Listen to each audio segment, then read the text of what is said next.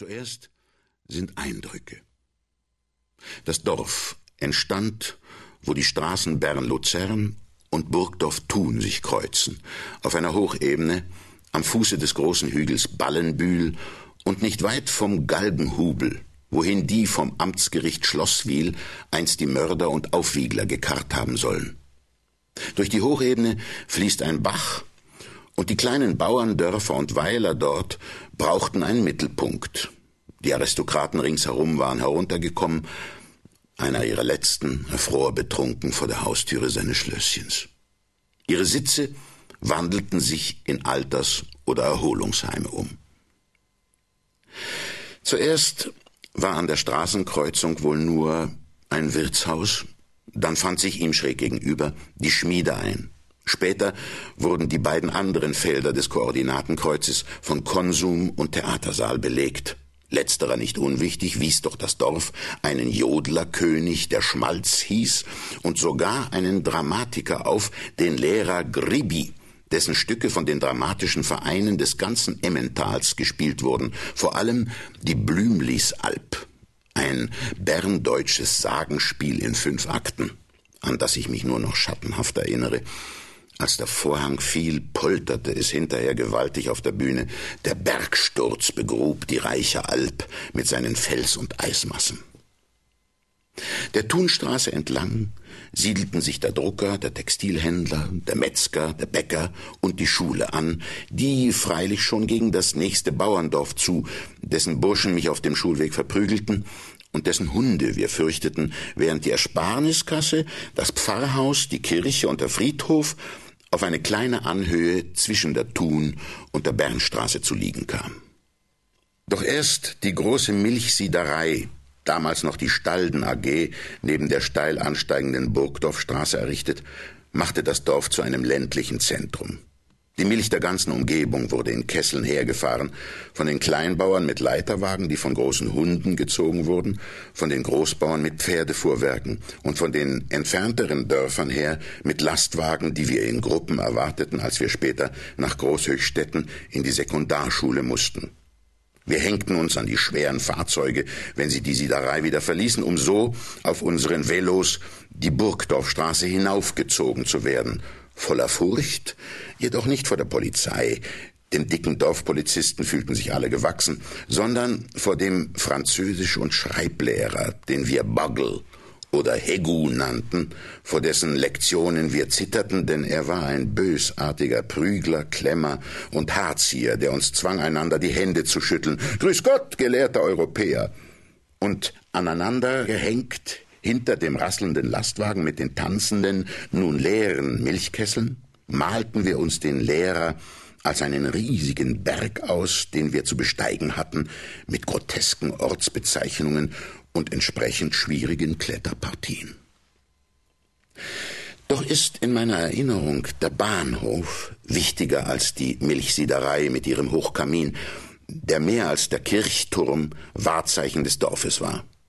Der Bahnhof hatte das Recht, sich Bahnhof zu nennen und nicht bloß Station, wie sich die Bahnhöfe in den anderen Dörfern ringsherum eigentlich hätten nennen müssen, weil er ein Eisenbahnknotenpunkt war, und wir vom Dorf waren stolz darauf.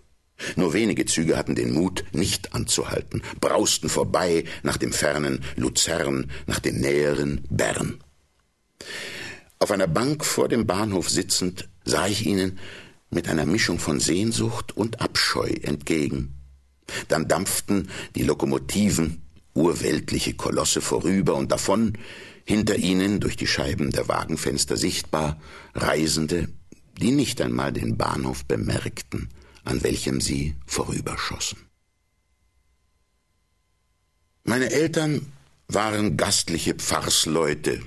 Sie wiesen niemanden ab und ließen mitessen, wer mitessen wollte, so die Kinder eines Zirkusunternehmens, welches das Dorf jährlich besuchte, und einmal fand sich auch ein Neger ein.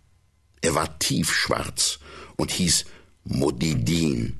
Er saß am Familientisch links neben meinem Vater und aß Reis mit Tomatensauce.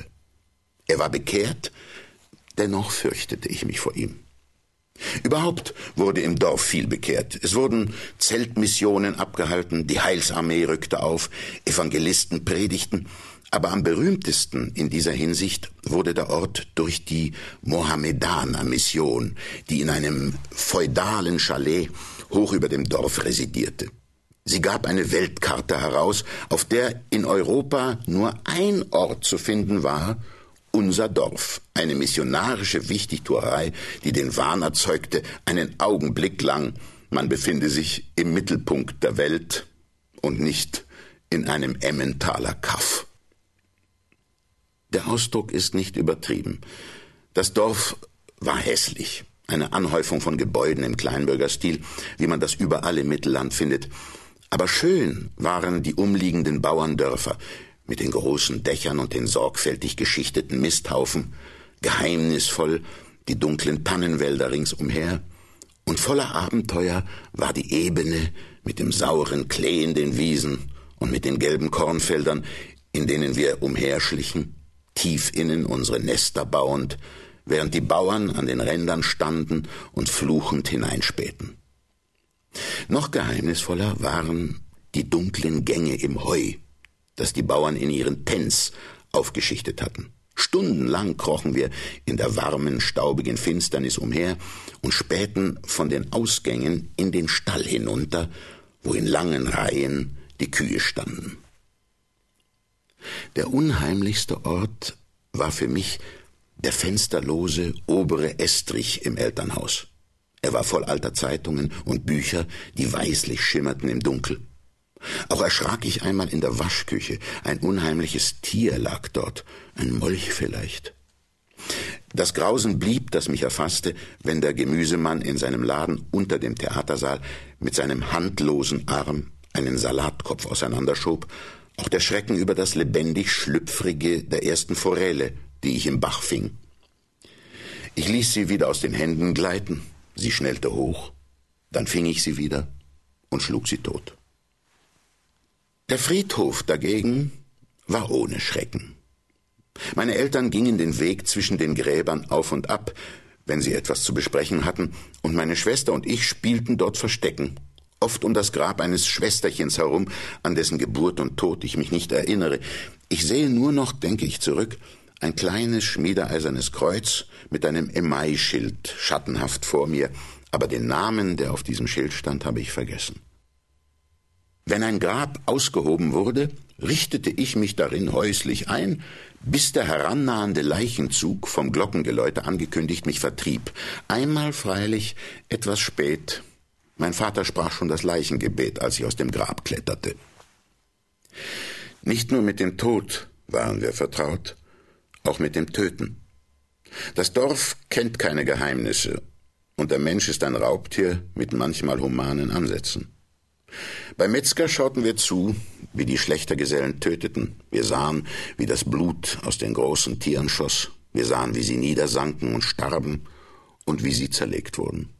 Wir standen da, eine Viertelstunde, eine halbe Stunde.